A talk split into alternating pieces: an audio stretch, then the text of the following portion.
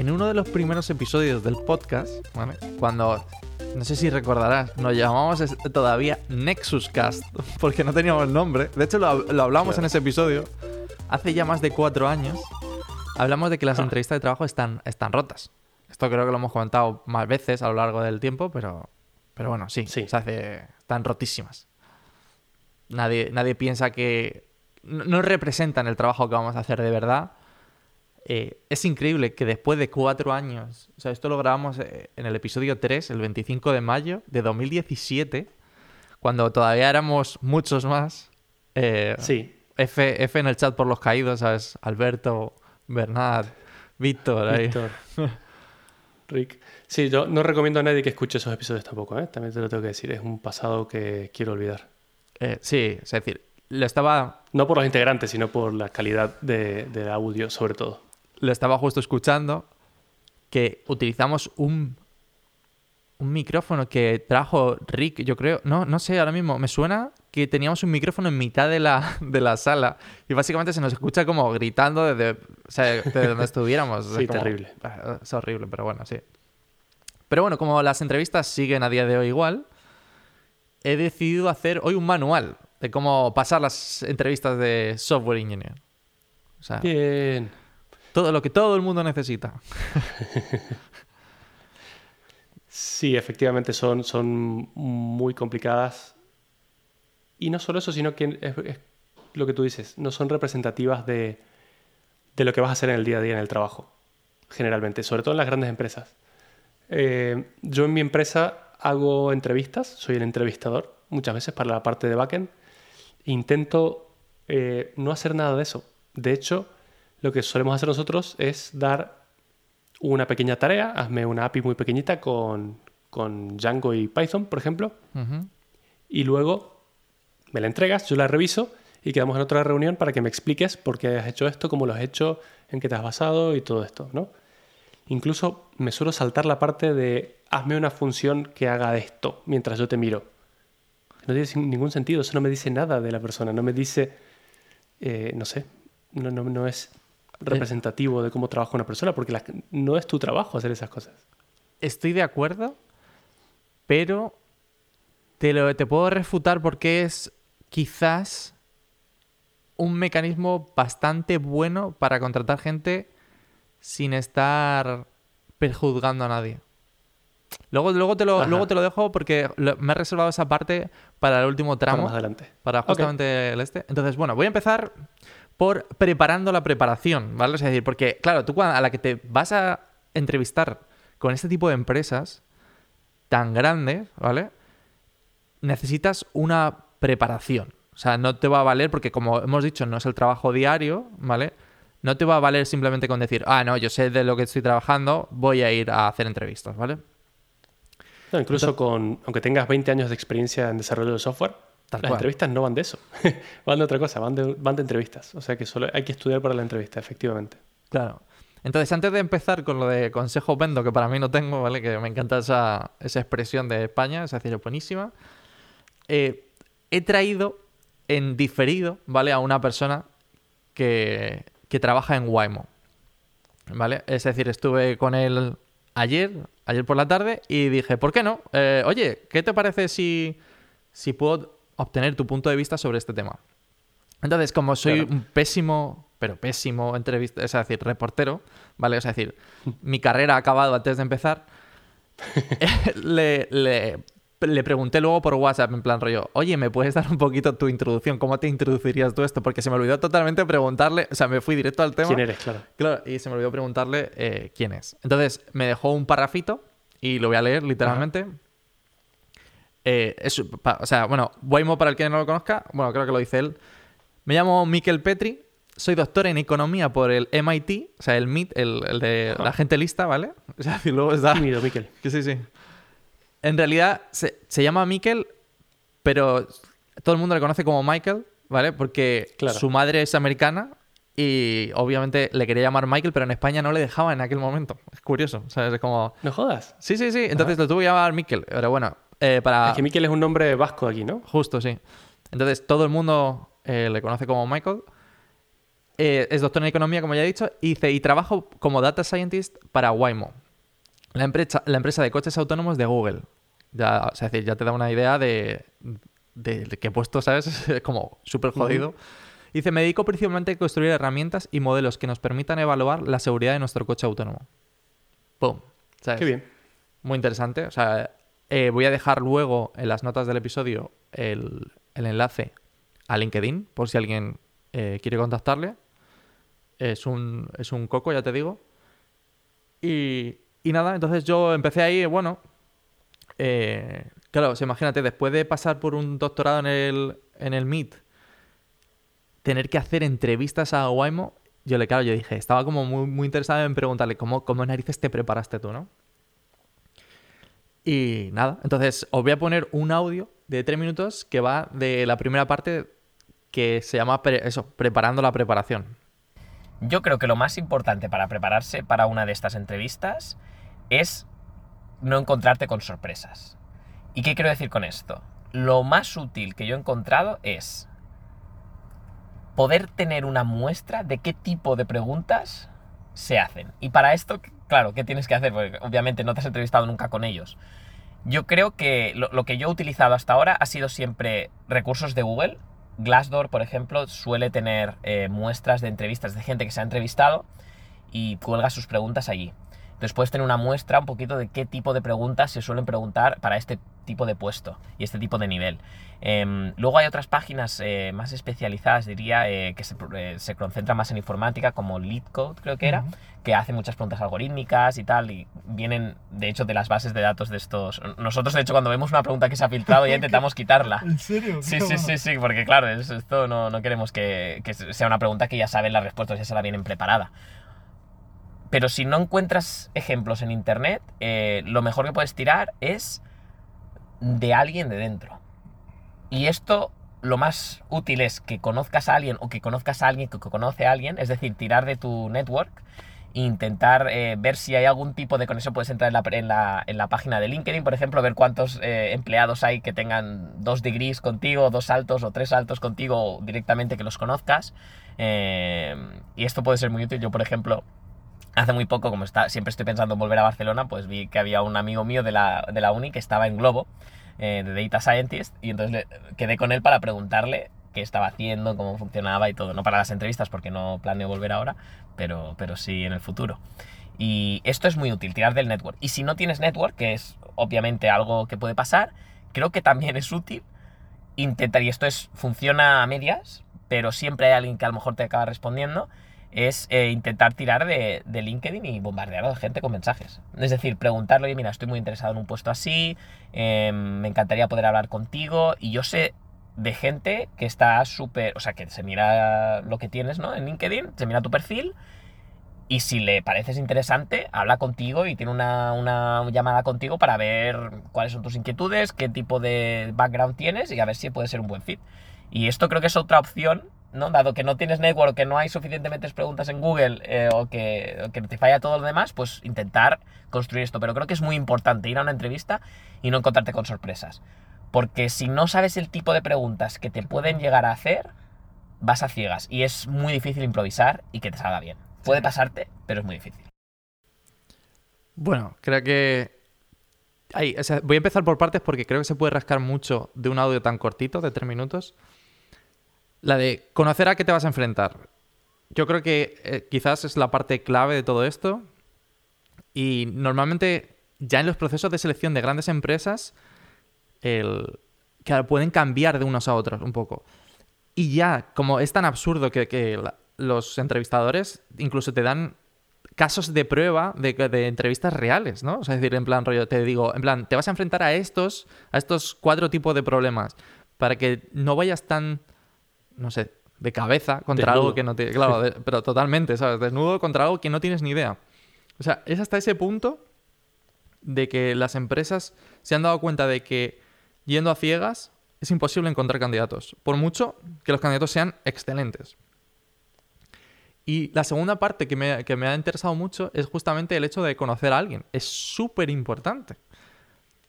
Es tan así, tan importante, que yo ayer haciendo cuentas, tío, eh, bueno, yo, todo el mundo sabe, o- y tú también, de que yo llevo trabajando para Coursera casi dos años y es la segunda empresa en toda mi vida que he entrado sin una recomendación, tío.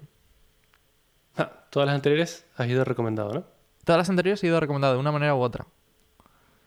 O sea, es decir, es como, bueno, oye, mira, o sea, es decir, aquí es como más común, de hecho, inclusive, porque, y creo que en España cada vez más está el hecho de si tú das a alguien una recomendación, tienes una recompensa. Pero aquí, de verdad, es decir, entrarse en una recomendación es porque el o sea, decir, los recruiters te llaman muchísimo a la puerta, o si no, es muy, muy, muy difícil.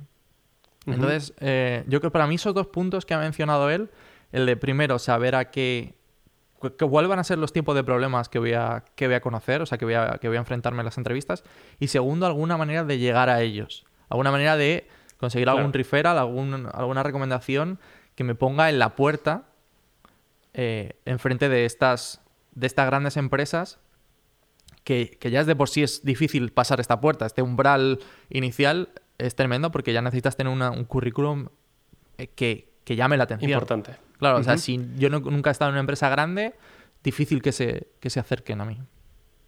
Sí, efectivamente, estas son empresas tan grandes que todo el mundo quiere trabajar en ellas. Entonces, tiene una cola muy larga de gente entrando por esa puerta. Y esto al final, una recomendación de alguien que ya trabaja dentro, es muy útil para la empresa porque dice, o sea, yo puedo confiar en esta persona porque es un empleado mío. Y si esta persona ya conoce a este candidato, eh, me ayudaría muchísimo a mí saber eh, que, que puede ser muy bueno. Esa persona va a tener que pasar por las entrevistas sí o sí, como todo el mundo, normal. Pero claro, para ti en la cola esa es como el fast pass de Disney, ¿no? Cual. como te hace saltarte un poco la cola, no del todo, pero un poco. Y, y bueno, te da una posibilidad de por lo menos de tener la oportunidad de ser entrevistado. Es muy importante, sí. Eso es. Entonces, bueno, una vez eh, sabemos el tipo de preguntas a las que nos vamos a preparar y teniendo el contacto de alguien, ¿no? Eh, yo le pregunté, ¿y cómo nos preparamos, no? Y entonces, aquí viene, aquí viene otro audio. Para mí en particular, eh, las preguntas, co- como tú me has dicho, ¿no? Las preguntas de Google y Waymo son un poquito como teóricas, un poquito como lo que te podrías encontrar en una lista de problemas de la uni. Entonces, eh, yo he encontrado útil, obviamente, coger todas las preguntas que hayas encontrado, intentar solucionarlas eh, por ti mismo, eh, incluso con diferentes métodos y lo que puedas, eh, variaciones de esas preguntas. Esto es muy divertido porque cuando yo me estaba entrevistando para, para Google y Waymo al mismo tiempo, me acuerdo, estos eran durante las prácticas de, que estaba en Google en aquel momento haciendo las prácticas. En el camino al día de las entrevistas, en el camino a la, a la- a la oficina, en el, en el autobús, dije, porque yo me había preparado una, o sea, había visto una pregunta que era sobre, no me acuerdo exactamente, pero era sobre el, cómo hacer el precio óptimo en una subasta. Em, porque esto lo hace mucho para las subastas de anuncios en Google, con AdWords. Entonces yo había visto una pregunta de este estilo eh, cuando habían pues como dos, dos personas que están compitiendo por hacer la, la, la subasta y cuál era como el, el- dinero que se ganaría el subastador, ¿no? En este caso Google.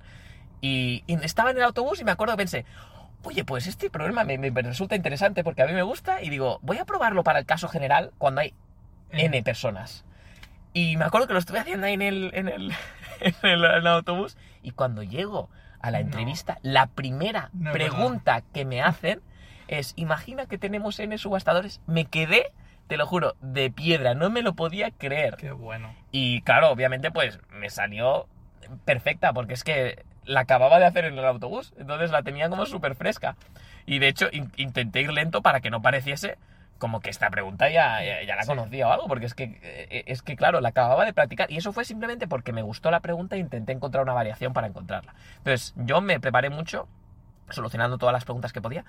em, viendo preguntas parecidas, o sea, dado que, ya te digo, son como un poco problemas de estadística, a veces te coges como manuales de estadísticas típicos de la uni y te empiezas a, solu- a solucionar problemas para tener las, las cosas básicas bien, a- bien, como bien claras, ¿no? En informática, por ejemplo, que es muy típico preguntas de algorítmica, pues te puedes ir a repasar los típicos algoritmos de ordenar arrays, por ejemplo, que es algo muy típico y que te puede ayudar mucho a, yo qué sé, calcular complejidad o, o mil cosas, ¿no? De cómo organizarlo esto para que sea más eficiente.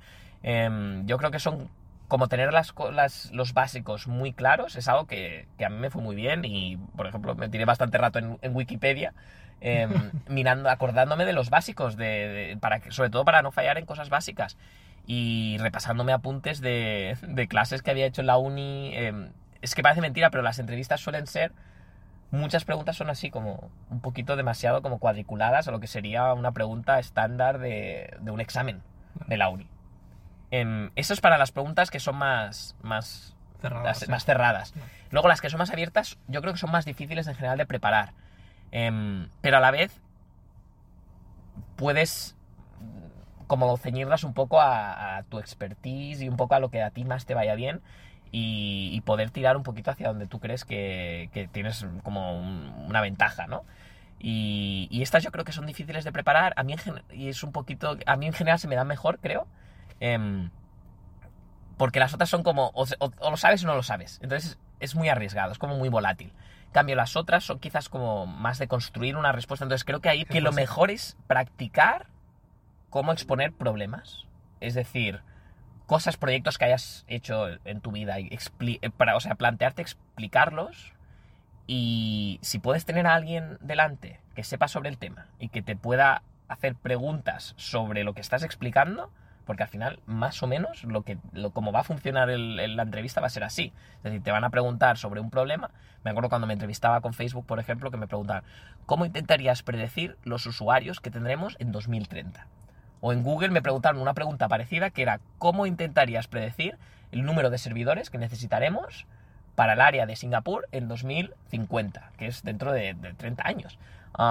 Entonces, la pregunta es súper amplia, no te dicen absolutamente nada, entonces tú tienes que empezar. Creo que es muy útil también hacer muchas preguntas, eh, dejar muy claro cuáles son las, como, como las assumptions que haces, Sí, las, como, ¿cómo se dice esto en, en castellano? Las... um, Pues tienes dos, como, bueno, asunciones no está mal, pero como Sí, las eh, hipótesis que te estás Sí, haciendo, ¿no? Exacto, como las hipótesis en las que estás basando tu análisis, tenerlas siempre muy claras.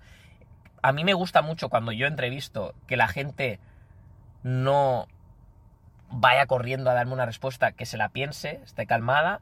Me gusta mucho que apunten, que escriben, eh, que escriban en, en- en- un documento que tengamos en común, que escriban qué es exactamente lo que están pensando, que hablen en voz alta. Es decir, yo estoy pensando ahora mismo, hablar en voz alta, cuál es mi, mi- mi hilo de, pensamiento ahora mismo. A mí me gusta hacerlo en las entrevistas y me gusta verlo también cuando lo hacen. Me gusta, pues mira, lo primero que se me ha ocurrido es, ah, podríamos intentar tratar esto como un problema de predicción, para lo cual necesitaríamos algunos datos. ¿De dónde podemos sacar datos? Pues estos datos los podríamos sacar de aquí, que no son exactamente los mismos, pero a lo mejor nos pueden dar algún tipo de información. Em, como, y luego, las, as- la- ¿cuáles son las, la- los supuestos que estamos intentando hacer? Pues esto, mira, ¿cuál sería las, las, el- las- la capacidad de un servidor para responder eh, búsquedas ¿no? en un mismo momento? ¿Y cuántas creemos que vamos a tener en un mismo momento, en, una misma, en un mismo segundo? Por ejemplo, ¿cuántas eh, búsquedas podemos tener? Pues no sé si cuántos habitantes hay en. Esto es quizás es un caso un poco que a veces dicen de consultoría, pero eh, luego formularlo más como un, un problema de predicción quizás es lo que más haríamos en, en Data Science. Pero creo que practicar con alguien que sepa sobre el tema y poder hacer como una mock interview eh, es, es- algo que puede ser muy útil. Bueno, entonces, igual que, que con el audio anterior, la verdad, yo he sacado como dos puntos, dos grandes puntos que creo que son los que sí o sí no van en, cada una de estas entrevistas, ¿no? Creo que, que Michael ha, ha dicho al principio la vuelta a los básicos. Es decir, es como, olvídate de lo que estás haciendo en tu trabajo, que puede ser extremadamente complejo. Eh, tienes que volver a problemas de la universidad, del rollo, bueno, eh, ordéname estos, estos arrays, claro, eh, eh, no sé, ¿cómo, ordenarías estos datos que ya están semi-ordenados? Preguntas un poco con, que van con truco, que parecen que están casi basadas más en la teoría o incluso cerca de la matemática, porque eran como muy básicos, ¿no? Esto yo creo que todas las empresas tienen algún tipo, todas las empresas grandes, por supuesto, es decir, eh, tienen algún tipo de problema de este estilo. Pero bueno, yo vengo con un mensaje un poco más tranquilizador y es que no te tienes por qué aprender todo, puesto que no todos, no te van a, pre- a presentar todos y cada uno de estos problemas que tú hacías en la carrera, del rollo de, bueno, pues ahora complejidad, o ahora algoritmia, o ahora seguramente tengas un conjunto de estos, no, no tengas todos a la vez, ¿no? Entonces no hace Claro, falta... el problema es que no sabes cuáles. Claro, por eso, por eso es tan importante prepararse para prepararse para la entrevista. claro. Tienes que. por eso Sí, lo de- la idea de conocer a alguien de dentro que te pueda. mm, Obviamente no te va a dar las respuestas porque sería muy absurdo. ¿vale? Porque luego, si eres un, un cazurro y no eres capaz de rendir, no tiene sentido, ¿no? Pero es el rollo de que te ayude a poder prepararte frente a lo que vas a hacer en una entrevista, que es un momento muy de presión. O sea, es decir, cuando, cuando te está observando alguien y tienes que, que rendir al mismo tiempo, sabes que explicar cosas que no es, no es para nada lo que tú estás acostumbrado a hacer, ¿no? Por sí, es tan efectivamente, especialmente nosotros que somos eh, gente de ordenadores, Claro. que si por nosotros fuera viviríamos dentro de una cueva. Eh, generalmente la gente que se dedica a esto no tiene las mejores habilidades sociales del mundo y el hecho de que te estén mirando cómo escribes código está muy fuera de tu área de confort, muy fuera. No es algo que... Así no trabaja nadie, por suerte. Yo espero que nadie tenga que hacer trabajo porque es, es una situación horrible. Sí, te imaginas, es todo el día con alguien por encima del hombro mirándote y diciéndote. Y cada vez que cometes algún error, en plan, exacto, aquí, pringao. Em, sí, entonces, yo creo que eso, que como es tan difícil y es muy interesante poder prepararte para lo que, justamente, lo que vas a ver. En plan, bueno, voy a entrevistarme con Facebook y Facebook te da una serie de problemas que te tengo que decir, bueno, yo me he entrevistado, para Facebook y no te dicen todo. Entonces a mí me hubiese venido muy bien saber eh, qué se espera de cada uno de estos, de estos problemas, ¿no? Y la segunda parte que yo saco muy en claro es el tema de la comunicación, que es muy interesante y muy importante ordenarla. Porque muchas veces, y a mí me pasa, mi, mi boca va por. va- pero mu- mucho más deprisa. O sea, decir, bueno, al revés, mi cabeza la que va mucho más deprisa que mi boca. Y entonces es imposible que, que consiga capturar todas las ideas y, y explicarlas correctamente. De hecho, lo que dice mucha gente, hay gente que es muy buena comunicando y luego estoy, y luego estoy yo. ¿Sabes? De hecho, y por eso, por eso yo creo que la gente que dice, yo no, ya, es que yo no soy bueno comunicando, y yo puedo decir, yo tampoco. De hecho, este podcast es lo que se mantiene gracias eh, a flote gracias a Mato. Yo me preparo unos guiones muchísimo, muchísimo más, eh, más guionizados, más eh, voy al detalle. Mato es muchísimo mejor, por ejemplo, en ese aspecto, ¿no? De comunicando. Entonces, ¿qué es lo que puedes hacer para este tipo de, casos en los que no eres bueno comunicando? Quizás no eres bueno comunicando porque te atropellas, porque no sabes qué buscar. Entonces la idea es justamente generarte unos guiones básicos o unas preguntas básicas que tú tienes que tener en tu cabeza. Por ejemplo, me enfrento a un problema de algoritmia y es, ¿qué datos me dan? Necesito más datos. Eh, están todos los casos que podría haber, lo típico de, me dicen, oye, prueba para el 1, n más 1, este tipo de cosas que podemos, o sea, es decir, están dentro de la teoría de que cuando tú estudiaste eh, en la, universidad, o ni siquiera, o sea, es decir, no hace falta ni siquiera eso, justo haber ido a una carrera, pero que cuando tú estudias son las típicas cosas que se dan como básicas, de en plan rollo, pruebas para el caso en el que no haya ningún caso, o sea, cero, uno y luego un número random. Ese tipo de cosas son las cosas que seguramente pasamos por alto a la hora de empezar un problema y que ayudan muchísimo para la gente que tiene este problema comunicando y que no es tan buena comunicando a la hora de resolver un problema. Sí, efectivamente. Además, ha dicho otra cosa muy importante que es, tienes que intentar comunicar lo que estás pensando todo el tiempo. O sea, mm, de hecho, te suelen decir en las entrevistas que a ellos no les importa que llegues al resultado correcto. Lo que ellos quieren saber es cómo piensas tú, especialmente si sabes trabajar en equipo. Y si tú no eres capaz de decir esto lo estoy haciendo así porque he pensado que esto funciona de esta forma y que a lo mejor se puede resolver de esta otra, si no eres capaz de comunicar eso, no vas a ser capaz de hacerlo trabajando en equipo tampoco. Entonces, si bien muchas empresas te dicen, como no resuelvas el problema, estás fuera. Eso es verdad, ¿eh? algunas empresas te lo dicen, pero depende de cuál. A la gran mayoría le interesa saber cuál es tú, como decía Miquel, tu hilo de pensamiento. Es cómo razonas las cosas, por qué llegas a esas conclusiones y qué tan bueno eres comunicando tus intenciones. Eso creo que es una de las cosas más importantes. Sí, otro de. Bueno, es que justamente corté un poquito el audio porque se me hacía un poco largo, sino para el podcast. Mencionaba que él suele hacer una pregunta muy. como muy tonta a veces, que es eh, un. un concepto que existe en, en estadística, que es el p-value, el, el valor de probabilidad, ¿vale? Y que eh, muchas veces hace pregunta de si no eres capaz de explicarme esto, que es básico, que me lo. Es decir, y de hecho, la pregunta que hacía era como: ¿qué pasa si llega un ingeniero que te está haciendo una pregunta que no entiende de estadística, un ingeniero de informático que no entiende de estadística, no tiene ni idea, y, y tú le has dicho a él que el p-value significa X y él no lo entiende? ¿Cómo se lo explicarías tú a él? Eh, una cosa tan básica que, o sea, que para ti es del día al día es como si te dijesen, Mato, explícame un for. Y si tú no eres capaz de explicar ese for, ¿no? O sea, cómo, qué significa que está haciendo un for, es como, a lo mejor es que tienes un problema, claro. Y no. Esto es lo que decía Einstein. Si no eres capaz de explicarle un tema a un niño de 5 años, es porque tú no lo entiendes bien del todo. Exacto. Entonces, eh, aquí lo que eh, también justamente sacamos, pero lo único que como estaba más, había mucho más ruido y tal, eh, no lo incluí, es que yo, por ejemplo, no explico a alguien que sabe, sino justamente al contrario. Yo se lo intento explicar, por ejemplo, a Marta, que no tiene conocimientos de informática. Entonces, si soy capaz de explicarle un tema a Marta, que normalmente suele ser no, Sin que se ¿vale? duerma. sin que se duerma o sin que o sin que me diga no estoy entendiendo nada, que pues, pues ya os digo que suele ser que no, porque no soy tan bueno en este aspecto. Entonces, pero es importante intentar explicárselo a alguien que no sepa, porque te va a hacer preguntas totalmente genuinas, en plan del rollo, no entiendo esto, no sé de qué me estás hablando.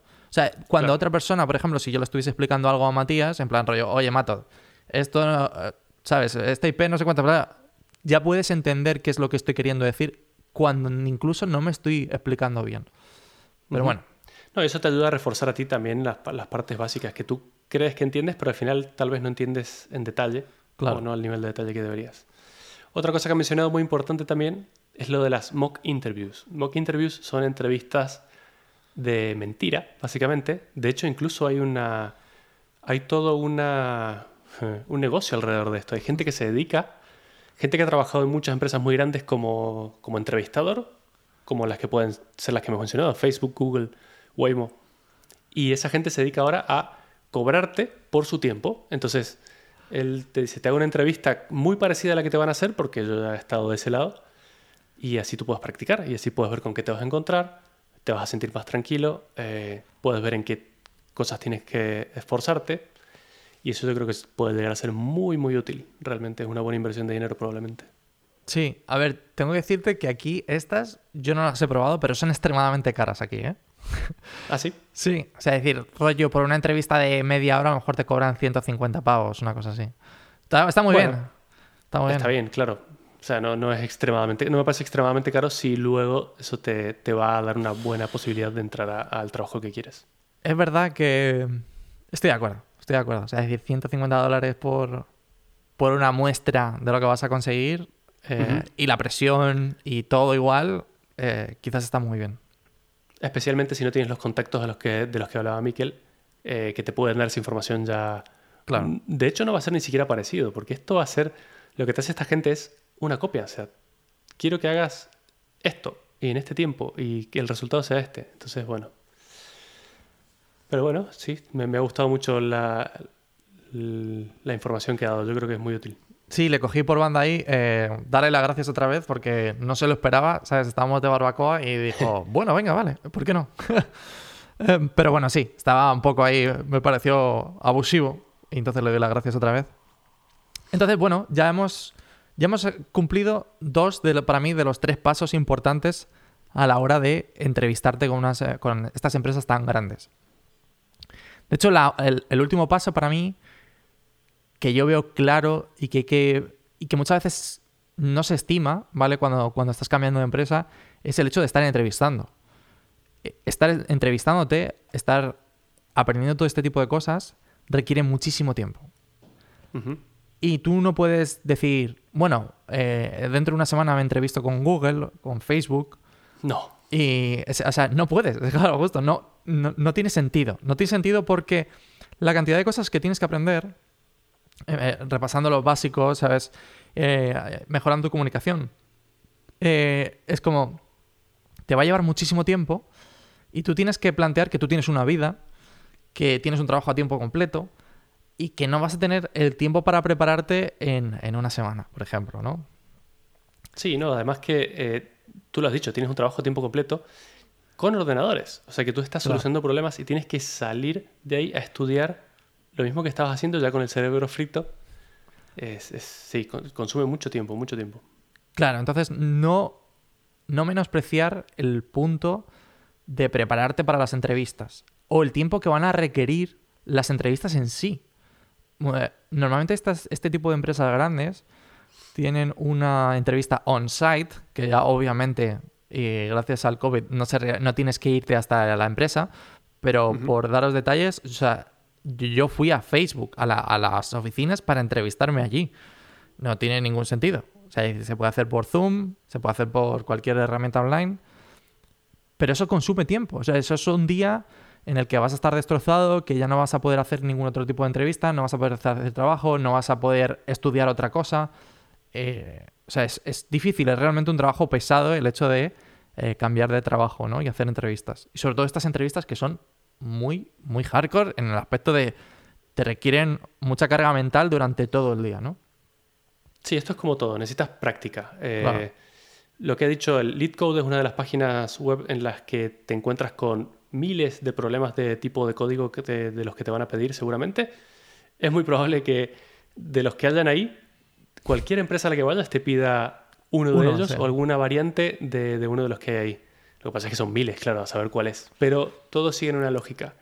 Y el tema es que lleva, como todo, lleva práctica, práctica, práctica. Es, eh, hay estructuras de datos diferentes para cada tipo de problemas. Entonces, una de las habilidades que tienes que desarrollar es identificar qué estructura de datos aplicaría para resolver ese problema en particular.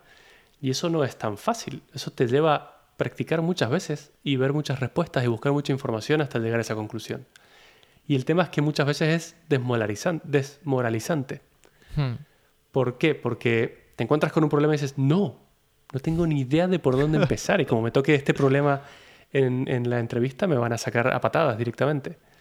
Entonces tienes que dedicarle más tiempo de lo normal a ese problema y esto lleva mucho tiempo, sí.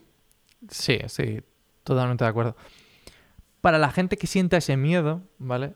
Que el miedo a, las entrevistas, a que les saquen a patadas, como dice Matías, de, de la entrevista, quizás eh, muy con lo que ha dicho Mato de contratar a alguien que gaste su tiempo para simular una entrevista o incluso hacer entrevistas con otras empresas, preparándotelas igual, pero que sea como una especie de previa a la entrevista real. O sea, es decir, si yo quiero ir a Google, no empiezo por Google, ¿sabes? Empiezo por, no sé, eh, a lo mejor empezaría por Coursera, por ejemplo, ¿sabes? En plan rollo, bueno, Hmm. pues, ¿sabes? Empiezo por, por algo en lo que no estoy totalmente motivado. Obviamente tampoco me parece una mierda de empresa, porque no voy a hacer entrevistas con una mierda de empresa, que sea todo mal, pero, o sea, es decir, algo que te motive a y que sea totalmente el hecho de, de estoy entrevistándome con esta gente.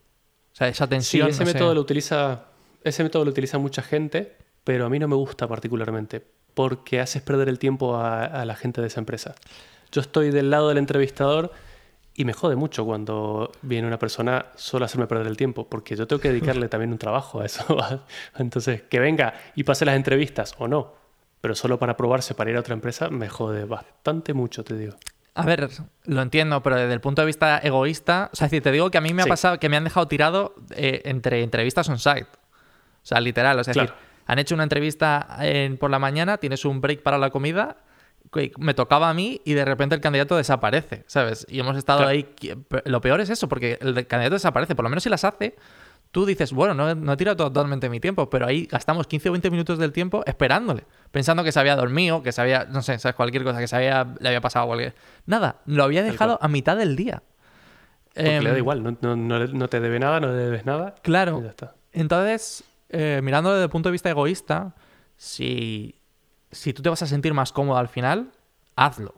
Hazlo. La idea es que, que tú consigas esa confianza necesaria como para pasar este- estas entrevistas que no tienen nada que ver con el trabajo y que, y que es un proceso, pues como el, no sé, como si- yo me acuerdo como si fuese gimnasia que tienes que saltar el potro, ¿sabes? Que a la gente le da miedo y ese tipo de cosas, ¿sabes? Tienes que hacerlo, ya Tal está. O sea, cual. es un momento que ya está, que hay que pasar, ¿no? Sí, hay otro recurso muy importante que es una Biblia, que es eh, un libro muy, muy famoso que tiene muchas ediciones, que se llama Cracking the Coding Interview, que lo ha escrito una chica que ahora no me acuerdo su nombre. Esa chica es o fue entrevistadora de Google durante muchísimos años.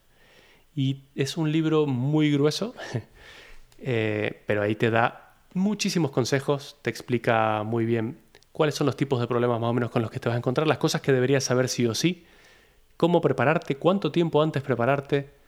Eh, yo recomendaría eso a todo el mundo, a todo el mundo que se vaya a presentar a una empresa muy grande así. Ese libro es un recurso buenísimo y, es, como te digo, es mítico.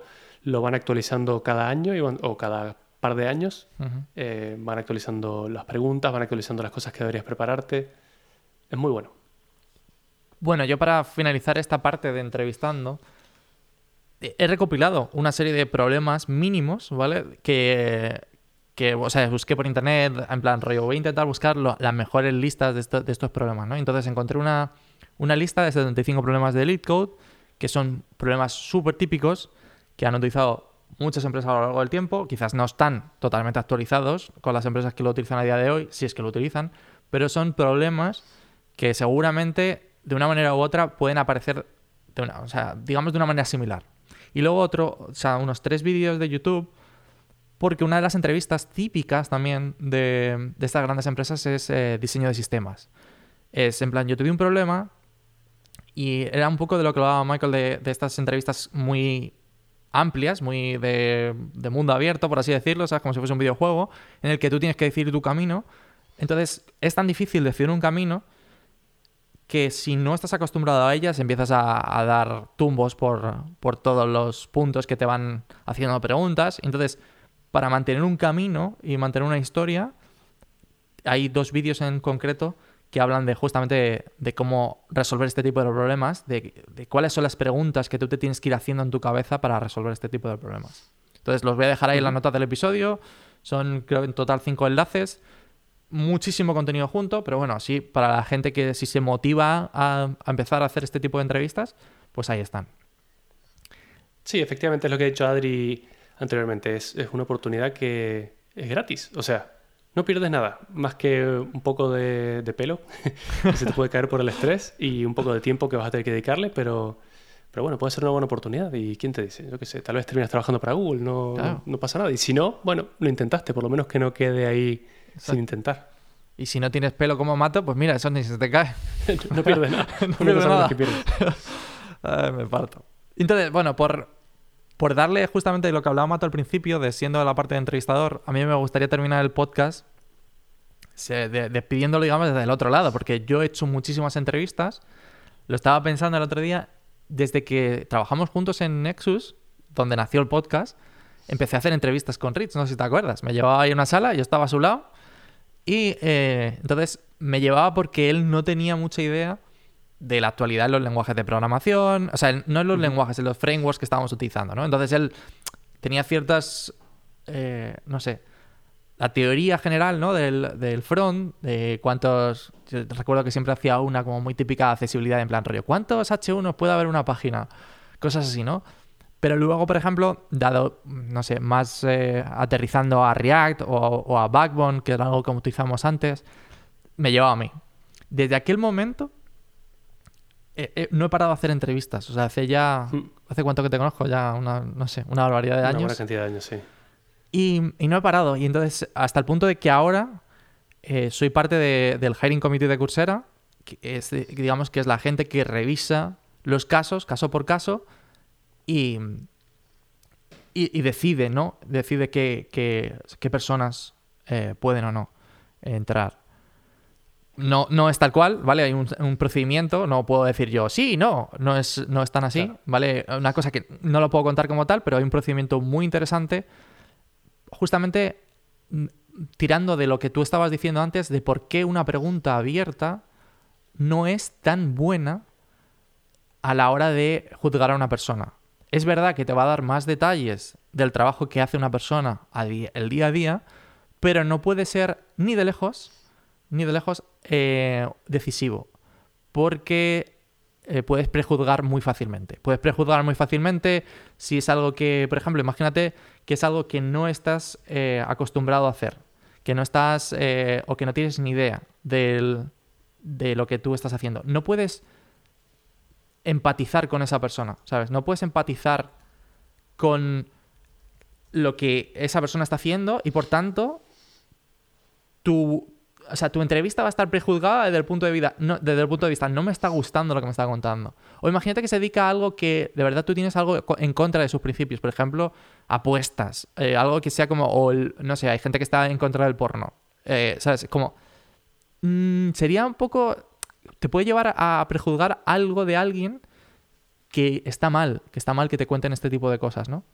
Mm. Entonces, bueno, me parecía interesante mencionar de que las preguntas teóricas son muy fácilmente, eh, ¿sabes? Eh, se pueden saber si la respuesta está correcta o no, muy fácilmente. Claro. Entonces, justamente esa es la parte buena. Yo entiendo que... Que no sea muy filosófica. Claro, que la- las respuestas tienen que ser cerradas desde ese punto de vista del pla- de en plan rollo. Ah, mira, no, yo tengo esto eh, y tengo que y, y tengo esta respuesta. Tiene que darla.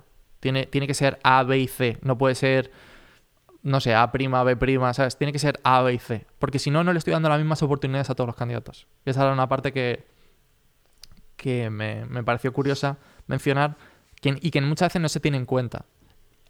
Pero bueno. Y hay otra cosa entre medias también que es que, como en todo, hay buenos y malos profesionales. te puede tocar un entrevistador que te mira la cara y te diga, este es el problema, y ahí lo tienes, y no vuelve a abrir la boca en una hora de entrevista, ¿vale? Y puede que te toque un entrevistador más rollo como si fuese un escape room, que para mi gusto es como tendría que ser, que te ayuda eh, cuando te ve atascado. Porque justamente otra cosa que se le olvida a la gente, el entrevistador no está ahí para putear. De hecho, debería estar ahí para, para ayudarte a pasar la prueba. Literalmente, ayudarte a pasar la prueba. Porque Claro. no tiene ningún sentido. O sea, si, si estuviese ahí solamente para putear, ponemos a un robot y a tomar por culo, ¿sabes? Y son una página que tengas cinco minutos para resolver problemas, si no lo resuelves porque es demasiado... a tomar por saco. Pero no, justamente, eh, bueno, hay una persona ahí para sacar lo mejor de ti. Pero claro, tienes que entender lo que estábamos hablando antes de eh, ayudarte a resolver el problema. Tienes tú que ayudar a ayudarte. O sea, tienes tú que explicar qué es lo que estás pensando para que esta persona te pueda dar pistas. Es un poco rollo como un escape room, de verdad. Es decir, tú, tengo esto, eh, no sé qué hacer con esto, ¿vale? Entonces le das unas vueltas. A lo mejor esa persona te ayuda a decir, oye, mira, eh, ¿te has dado cuenta que esto sirve para, es decir, representa esta parte de aquí?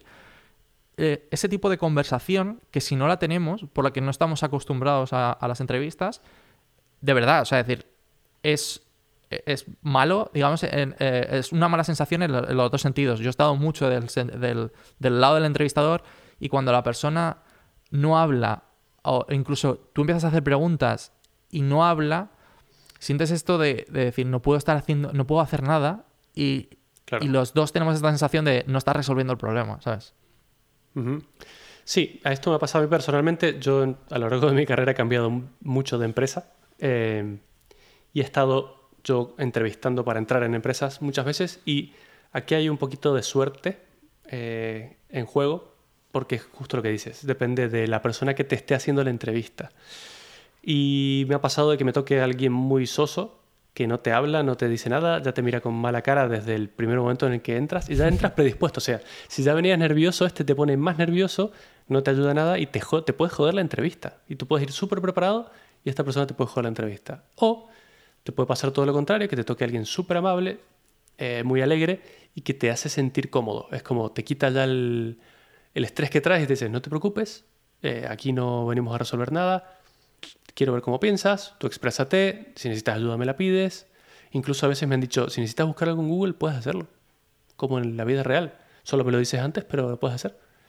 Entonces, eh, esas son cosas muy útiles y, y puede definir una entrevista el entrevistador, más que el, entrevistado muchas veces, sí, eso es verdad. Sí. por eso, no sé, me parece tan importante el trabajo que hay detrás y que, que no se tiene en cuenta, porque claro, tú al final solamente la mayor parte del tiempo eres el entrevistado, pero, pero de verdad, es decir, estando en el otro lado y sentir que, por ejemplo, una persona no ha entrado porque tú has hecho mal tu trabajo, porque no has hecho las preguntas correctas o porque has tenido un mal día, que eso es otra de esas cosas que me ha parecido, siempre me ha parecido un caso de suerte entrar en, en una empresa así tan grande, porque hay que tener mucha suerte a lo largo de muchas entrevistas. O sea, es, es en plan rollo, eh, tienes que tener eh, las respuestas. Esas, digamos, es, es lo que está dentro de tu dentro de tu trabajo que puedes hacer antes de, ir a una entrevista, ¿no? Pero luego está el día que tengas, cómo tengas ese día, si tienes algún tipo de problema personal, cómo tenga ese día el entrevistador.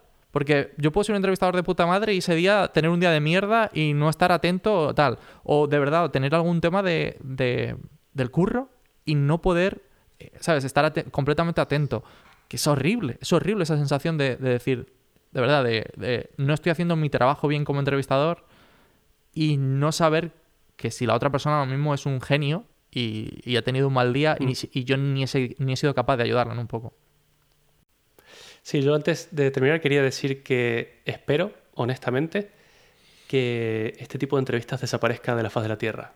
Eh, yo entiendo que sean empresas muy grandes que necesitan filtrar de alguna manera una cantidad ingente de personas que quieren entrar a trabajar ahí y tienen que hacer unas entrevistas bastante enlatadas, por decirlo de alguna forma. Pero esto no es representativo del trabajo que vas a hacer. Eh, a día de hoy te hacen calcular la complejidad del Big O Notation de un algoritmo es una cosa que yo llevo 18 años trabajando como desarrollador de software y jamás en mi vida he hecho eso. Jamás en mi vida he necesitado un árbol binario de búsqueda para nada. Y el día que lo necesite lo voy a buscar en Google. O sea, no tiene ningún sentido el tipo de preguntas que se hacen. A mí me gustaría más entrevistas que sean representativas de lo que vas a hacer en tu día a día en tu trabajo, con casos reales, con problemas reales, con cosas reales y que tus 18 años de experiencia te den ese bagaje que necesitas para pasar esa entrevista. No puede ser que con esa cantidad de años de experiencia tengas que ponerte a estudiar como si estuvieras en la universidad para una cosa que solo va a ser ese día y nunca vas a volver a usar. Me parece aberrante, literalmente. Yo espero que alguien entre en razón y se cambie un poco esto. No, todavía no encuentro a nadie que me explique un motivo real Yo de por qué las entrevistas se hacen así. Es decir, primero, para quitar el juicio del entrevistador. Em, segundo, no puedes tener. Es decir, ¿cómo tienes pr- distintas pruebas para distintos niveles? Porque, claro, tú tienes 18 años de trabajo, ¿vale? ¿Cómo puede ser, cómo puede hacer un problema a alguien que tiene 18 años, otro que tiene 10, otro que tengo 6? De la misma forma que se hace ahora, pero en vez de árboles binarios de búsqueda, ponme una cosa real. Yo qué sé. No Otra cosa, un arquitecto, un diseñador o cualquier otro trabajo hace su portfolio, ¿no? Claro. Nosotros podemos tener un portfolio de proyectos en GitHub. Y eso es una cosa súper válida para mirar cómo trabajas y lo proactivo que eres. Eso es otra herramienta. El y no la problema- usan. El problema es que nadie quiere exponer el código de fuente. O sea, es decir, por ejemplo, los diseños, los diseños de, de la web, por ejemplo, cuando alguien presenta su portfolio, son, o sea, al final el trabajo es público normalmente. Entonces, en ese aspecto es más fácil. Nuestro trabajo normalmente es privado. Nadie expone el, no sé, el código web, eh, ¿sabes? O el- y eso que es público, entre comillas, de que se podría, alguien podría ir a la web, darle el botón derecho, por ejemplo, todo mi trabajo está en, es- literalmente es un JavaScript que sale al final por la pantalla, que podría coger, darle al botón derecho y darle a guardar. Pero aún así, no es código abierto, no puedo publicarlo de la misma manera. No sé, o sea, es decir, yo sinceramente, después de verlo desde el punto de vista de, de una persona que tiene que evaluar el feedback de los entrevistadores, no, no es fácil, no es fácil tener una prueba sin que esté este prejuicio del candidato a lo que sea Mm. y no hay una prueba, o sea, es decir, mira que para mí Coursera tiene eh, relativamente pruebas no tan teóricas, o sea, no puedo mencionarlas, pero no, no son teóricas para nada en absoluto, solo hay una teórica de todas y me parece que aún así es, eh, o sea, está lejos del trabajo real. Mm. Es que creo que literalmente no se puede resolver este problema de una manera tan fácil si no tuviéramos, o sea, si tuviéramos un portfolio para mí sería la manera más, más eh, fácil, pero no Realista, se puede. ¿no? Claro. Claro, pero es que tampoco evalúas nada. Eh, O sea, haciendo estas preguntas, puedes conseguir con- a una persona que sepa memorizar perfectamente libros. Pero y estamos Y no te dice mucho más esto. y si tuviéramos portfolios tendríamos una persona que eh, puede escribir código muy bien, pero lo mismo es un gilipollas como Bueno, como pero eso también es una entrevista, claro, para eso es una entrevista de más eh, sociológica, efectivamente, eso es normal. claro, pero A lo que voy es que no, no, no me sirve preguntar cosas que no son mi trabajo, no tiene ningún sentido, no, no lo veo. No lo veo. Yo creo que hay mejores formas y creo que se podría mejorar ampliamente en este aspecto. No sé, yo te, te planteo que me, des, que me des un problema. O sea, es decir, si quieres hacemos un podcast de esto, que me des un problema que tú crees que sería el- aceptable para alguien de esto. Tú, Ujú. tú has hecho frontend, pónmelo a mí.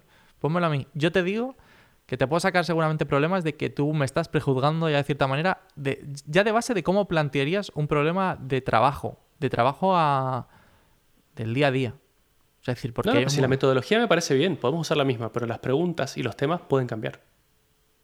Cosas que sí que se usan en el trabajo en la vida real. Podría ser. Básicamente. podría ser.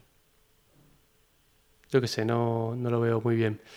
Pero bueno, eh, otro detalle importante es el, recruiter, la persona que te contacta. Siempre vas a tener un punto de contacto. Puede ser una persona muy valiosa, tienes que hablar con ellos porque ellos son los que te van a dar la información de, de qué, en qué va a consistir esa entrevista. Entonces lo veo bastante importante eh, y es, un- es una cosa que no hay que dejar de lado. Eh, hay que preguntar muchas cosas, pregunta, que es gratis. Eso, para terminar, el dar las gracias otra vez a Michael, otra vez, que prestó ayer su tiempo. Si alguien tiene dudas, se puede, nos puede contactar como siempre en Twitter o en Telegram. Y nada más. Si te ha gustado este episodio, puedes encontrarnos en Twitter como arroba booklein. También tenemos un canal de Telegram en el que discutimos temas interesantes y compartimos algunas noticias. Dejamos los links a ambas cosas en las notas del episodio. Hasta la próxima.